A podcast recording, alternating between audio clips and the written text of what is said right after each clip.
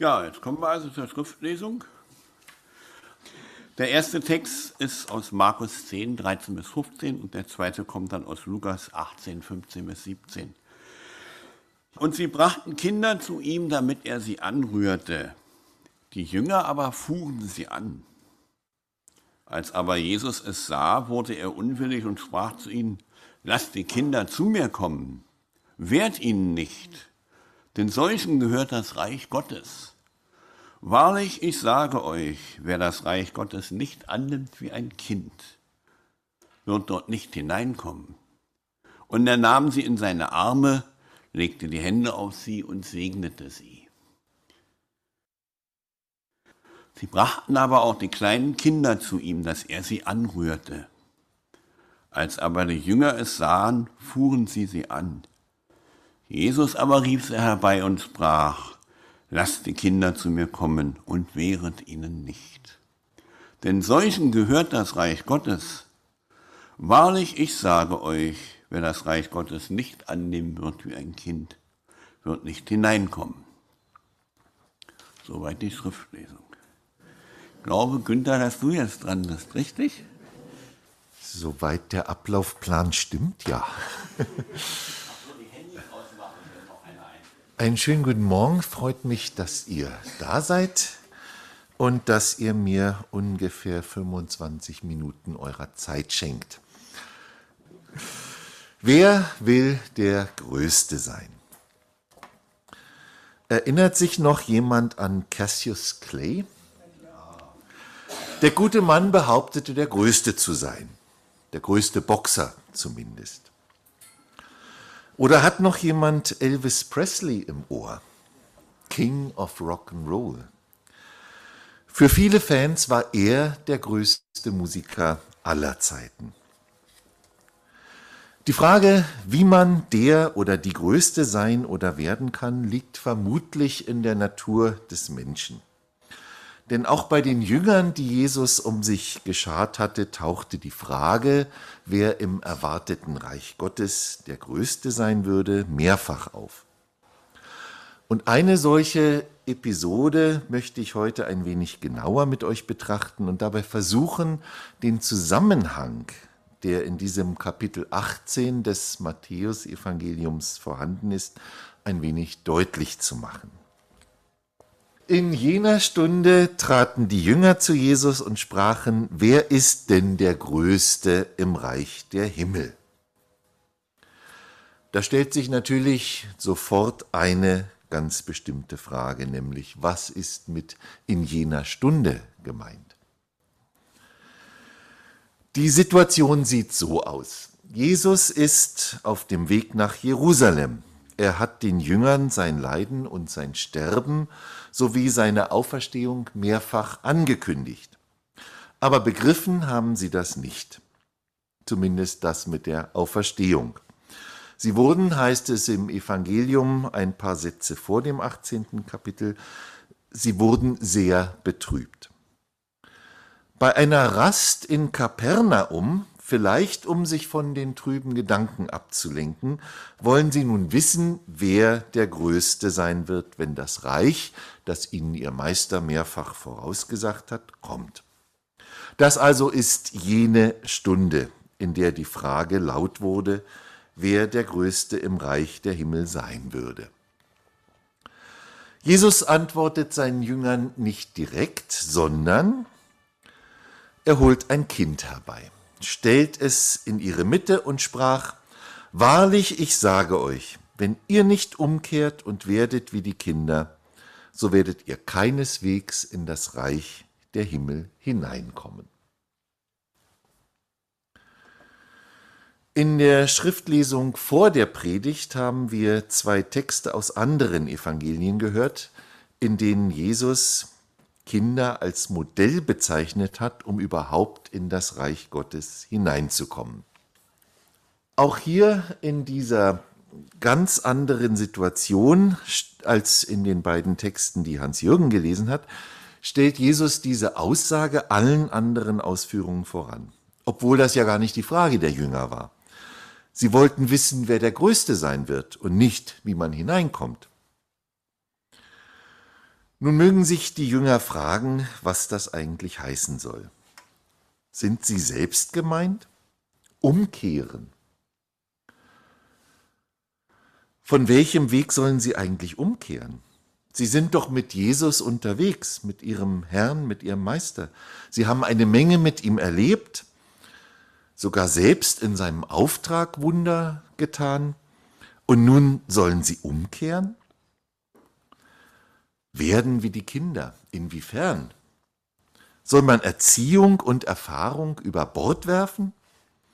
Und was ist mit der eigentlichen Frage, lieber Jesus, jetzt hier in Kapernaum bei der, Reis, bei der Rast, wer wird denn der Größte sein in deinem Reich? Aber Jesus kommt jetzt tatsächlich auf diese Frage zu sprechen. Darum, wenn jemand sich selbst erniedrigen wird wie dieses Kind, der ist der Größte im Reich der Himmel. Und wenn jemand ein solches Kind aufnehmen wird in meinem Namen, nimmt er mich auf. Wenn aber jemand einem dieser Kleinen, die an mich glauben, Anlass zur Sünde gibt, für den wäre es besser, dass ein Mühlstein an seinen Hals gehängt und er in die Tiefe des Meeres versenkt würde. Ich bin froh, dass die kleinen Kinder weg sind. Wenn sie solche Horrortexte hören, ist das ja nicht ganz so angenehm. Lassen wir den Mühlstein mal einen Moment außer Acht. Ein Aspekt wird jetzt bereits sichtbar, was es mit den Größten im Reich Gottes auf sich hat. Es sind Menschen, die sich selbst erniedrigen. Menschen, die ihr Leben nicht in die eigene Hand nehmen wollen, sondern sich wie ein Kind dem Vater und seiner Führung anvertrauen. Die Jünger überlegen vielleicht, ob es der Weg der Selbstbestimmung ist, von dem sie umkehren sollen. Die Selbstverwirklichung. Ist das, was Jesus gemeint hat? Ein Kind wendet sich doch normalerweise mit seinen Wünschen und Nöten voller Vertrauen an die Eltern. Oder käme ein Kind auf solche Gedanken? Bestimmt will mein Vater, dass ich krank bin, weil ich dadurch etwas lernen soll. Vielleicht soll ich hungern, weil das der Wille meiner Mutter ist? Wahrscheinlich wollen meine Eltern, dass ich friere. Sicher darf ich sie nicht um einen Pullover bitten. Also wer Kinder hat, dürfte den Kopf schütteln. Ein Kind vertraut einfach. Es hat kindlichen Glauben, der noch nicht verbogen ist. Es wird sagen, Mama, mir ist kalt, Papa, ich habe Hunger. Wie ein solches Kind offensichtlich ein ziemlich kleines Kind, sollen die Jünger werden. Soweit, so gut. Aber wie war das jetzt eben mit dem Mühlstein um den Hals? Wehe dem, der einem Kind Anlass zur Sünde gibt, da sollte man doch vielleicht hellhörig werden. Jesus kündigt jetzt an, dass Anlässe zur Sünde, anders übersetzt Verführungen, nicht ausbleiben werden. Wehe der Welt der Verführungen wegen. Denn es ist notwendig, dass Verführungen kommen. Doch wehe dem Menschen, durch den der Anstoß zur Sünde kommt. Das Kind steht noch immer im Kreis der Jünger, während Jesus mit drastischen Worten deutlich macht, wie schwerwiegend es ist, wenn jemand einem Menschen, der wie dieses Kind geworden ist, Anlass zur Sünde gibt.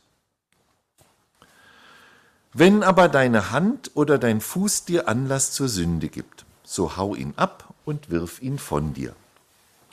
Es ist besser für dich, lahm oder als Krüppel in das Leben hineinzugehen, als mit zwei Händen oder mit zwei Füßen in das ewige Feuer geworfen zu werden. Stephen King lässt grüßen.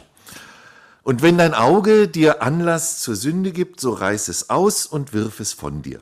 Es ist besser für dich, einäugig in das Leben hineinzugehen, als mit zwei Augen in die Hölle des Feuers geworfen zu werden. Seien wir ehrlich, das klingt für unsere Ohren etwas anstößig, also zumindest mir geht es so.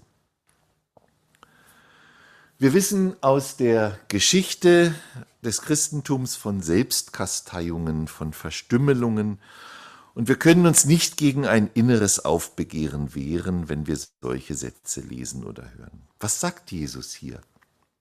Dass seine Nachfolger sich verstümmeln sollen? Hatten die Mönche im Mittelalter doch recht, als sie sich die Rücken blutig schlugen?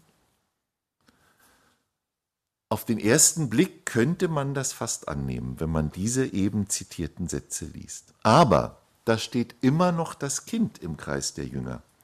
Mit zwei Augen, zwei Händen, zwei Füßen.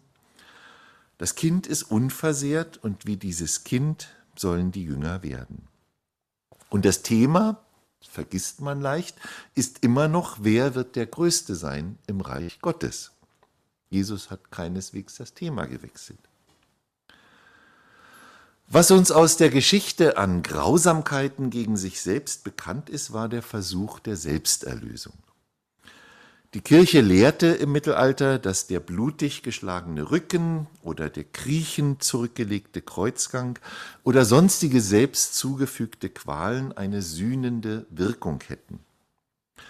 Sündenvergebung erarbeitet man sich durch Selbstkasteiung. Das gleiche Prinzip galt auch für den Ablasshandel.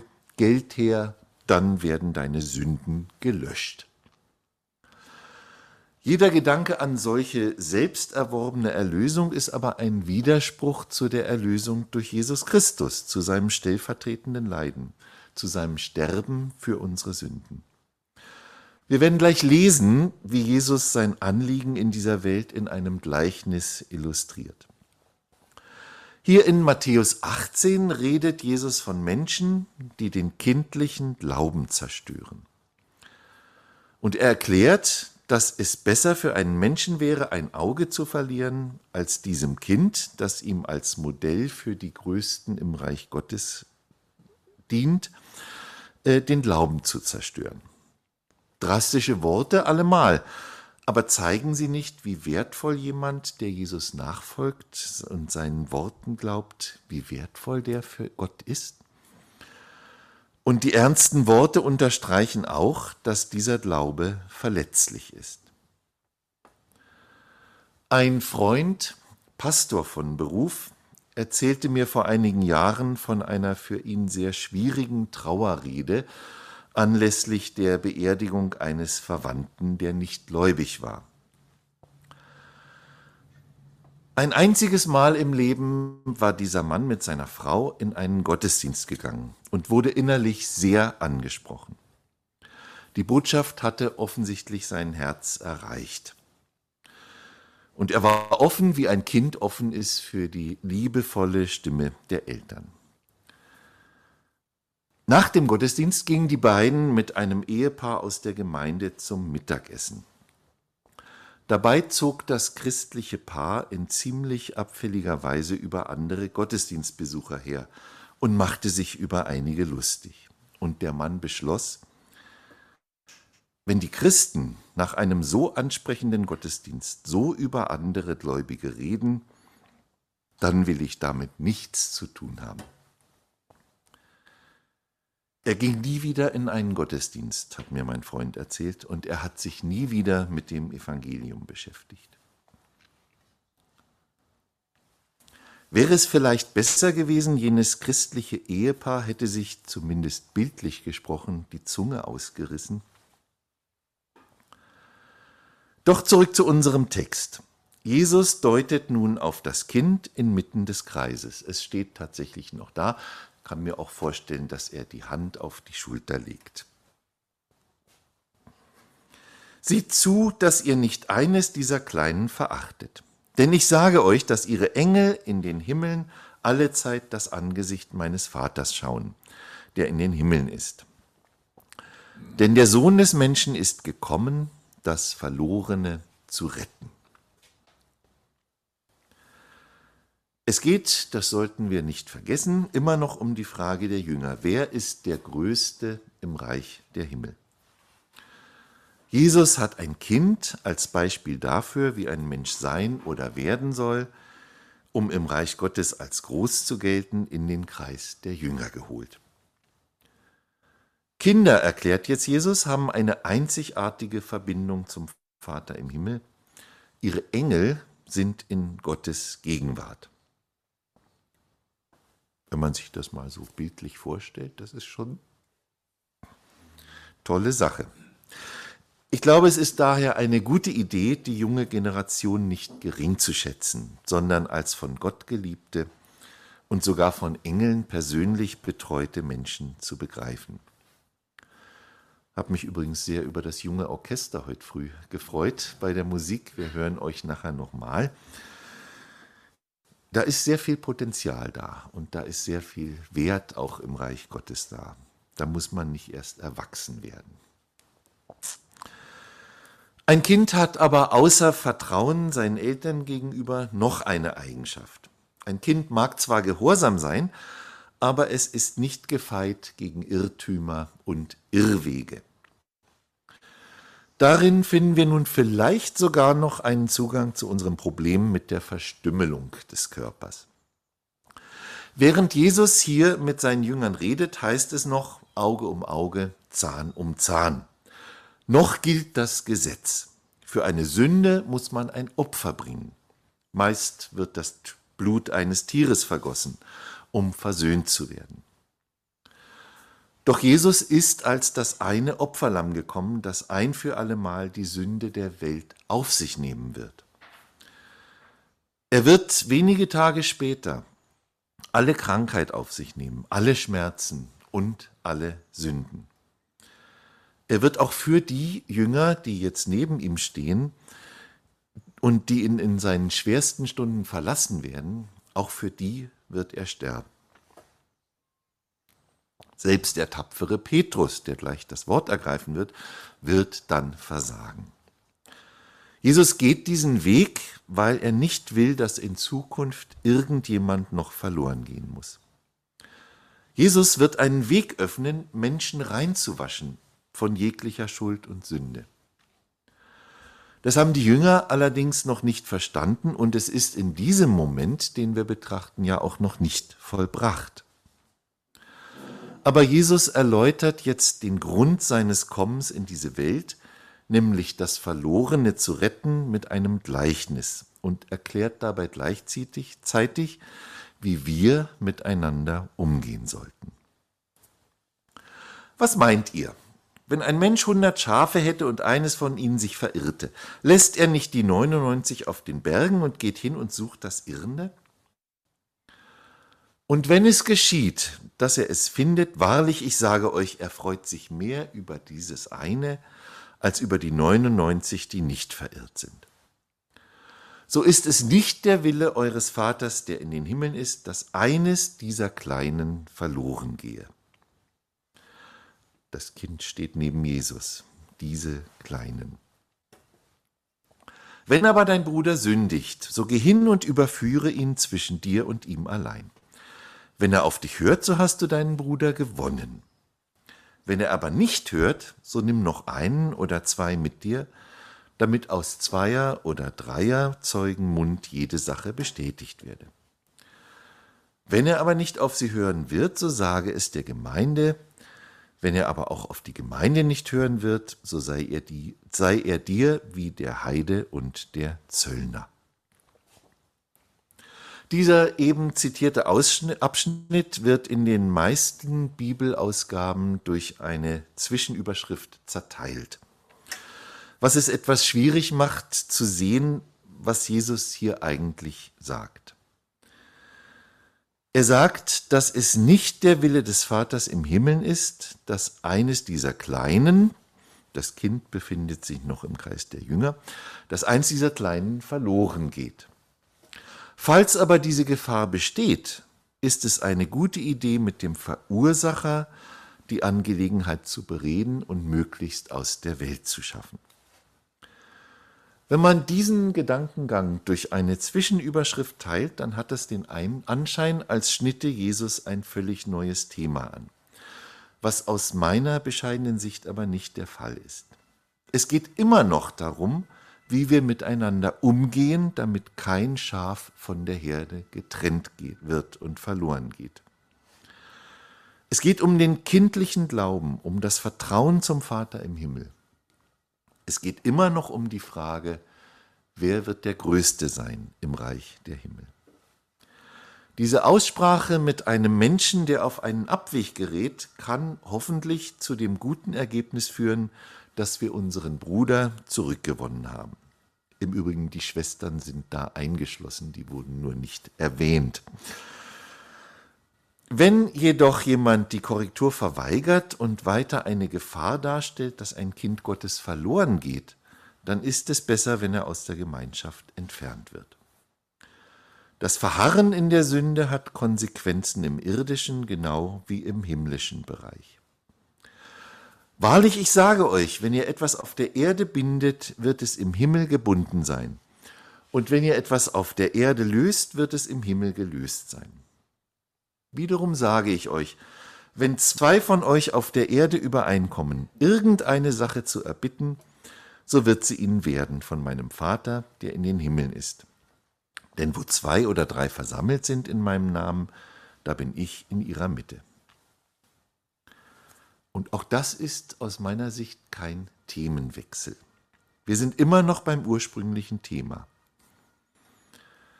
Es gibt Verheißungen für zahlreiche Situationen in der Bibel. Bei diesen Sätzen aber geht es immer noch darum, wie mit jemandem umzugehen ist, der eine Gefahr darstellt, dass ein Schaf von der Herde getrennt und verloren wird. Wenn wir ihn auf dieser Erde von der Schuld lösen, weil er sie eingesehen hat und umgekehrt ist, dann ist er im Himmel gelöst. Wir haben eben gelesen, dass solche Gespräche unter vier Augen beginnen und dass dann der Kreis ein wenig erweitert wird. Wenn also zwei oder drei darum bitten, dass der sprichwörtliche Mühlstein nicht um den Hals des Bruders gelegt wird, dann wird diese Bitte gewährt. Warum? Jesus gibt die Begründung.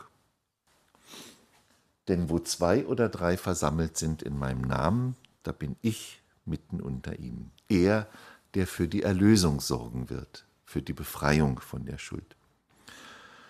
Weil Jesus dabei ist bei dieser Unterredung unter vier oder sechs Augen.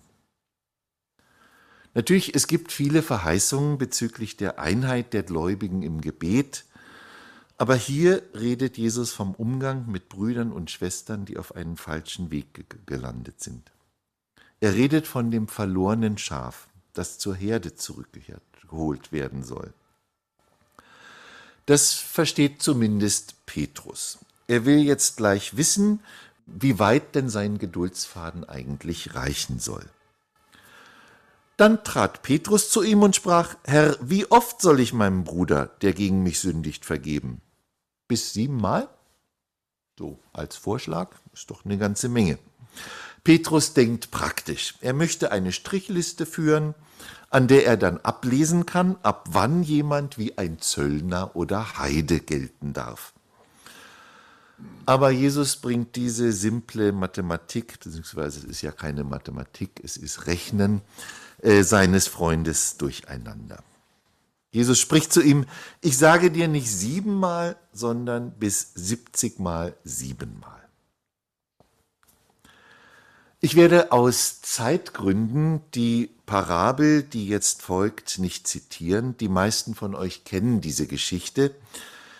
Da ist ein Mann, dem eine große Schuld erlassen wird von seinem Herrn und der dann einem Mitmenschen gegenüber brutal wird und die sofortige Zurückzahlung einer relativ kleinen Summe verlangt.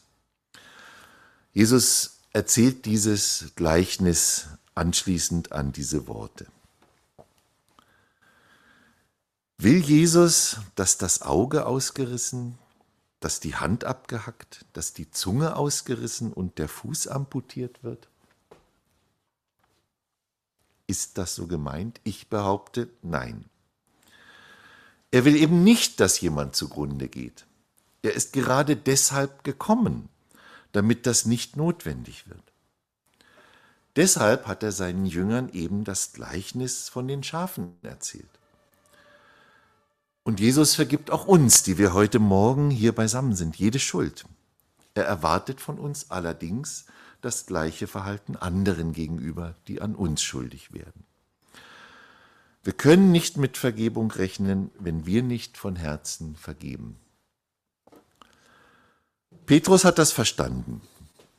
Er schreibt viele Jahre später in seinem zweiten Brief unter anderem über die Bruderliebe und er fügt an, bei wem diese Dinge, also die Bruderliebe, nicht vorhanden sind, der ist blind, kurzsichtig und hat die Reinigung von seinen Sünden vergessen. 2. Petrus 1, Vers 9, falls ihr das nachlesen wollt. Wir dürfen nie vergessen, dass uns vorbehaltlos vergeben wurde. Also reiße deinem Bruder kein Auge aus, amputiere deiner Schwester keinen Arm und lass auch deinen eigenen Fuß da, wo er ist. Du kannst nämlich siebenmal siebzig Mal, also 490 Mal, falls ihr keinen Taschenrechner bei euch habt, zu Jesus kommen und sagen, ich bereue es, es tut mir leid, vergib mir bitte. Ich fand die Jahreslosung passt dazu ganz gut. Wer zu mir kommt, den werde ich nicht abweisen. 490 Mal. Beim 491. Mal vermute ich, dass die Gnade immer noch reicht. Wer ist der Größte im Reich der Himmel? Es sind die Menschen, die klein werden wie ein Kind, indem sie kindlichen Glauben haben, dem Vater im Himmel vertrauen wie ein Kind seinen Eltern. Es sind Menschen, die bereit sind zu vergeben, weil sie die Vergebung ihrer eigenen Schuld verstanden haben. Es sind Menschen, die den Wert des Opfers Jesu begriffen haben. In diesem Sinne lade ich dazu ein, dass wir sagen, ich will die Größte sein oder ich will der Größte sein. Amen.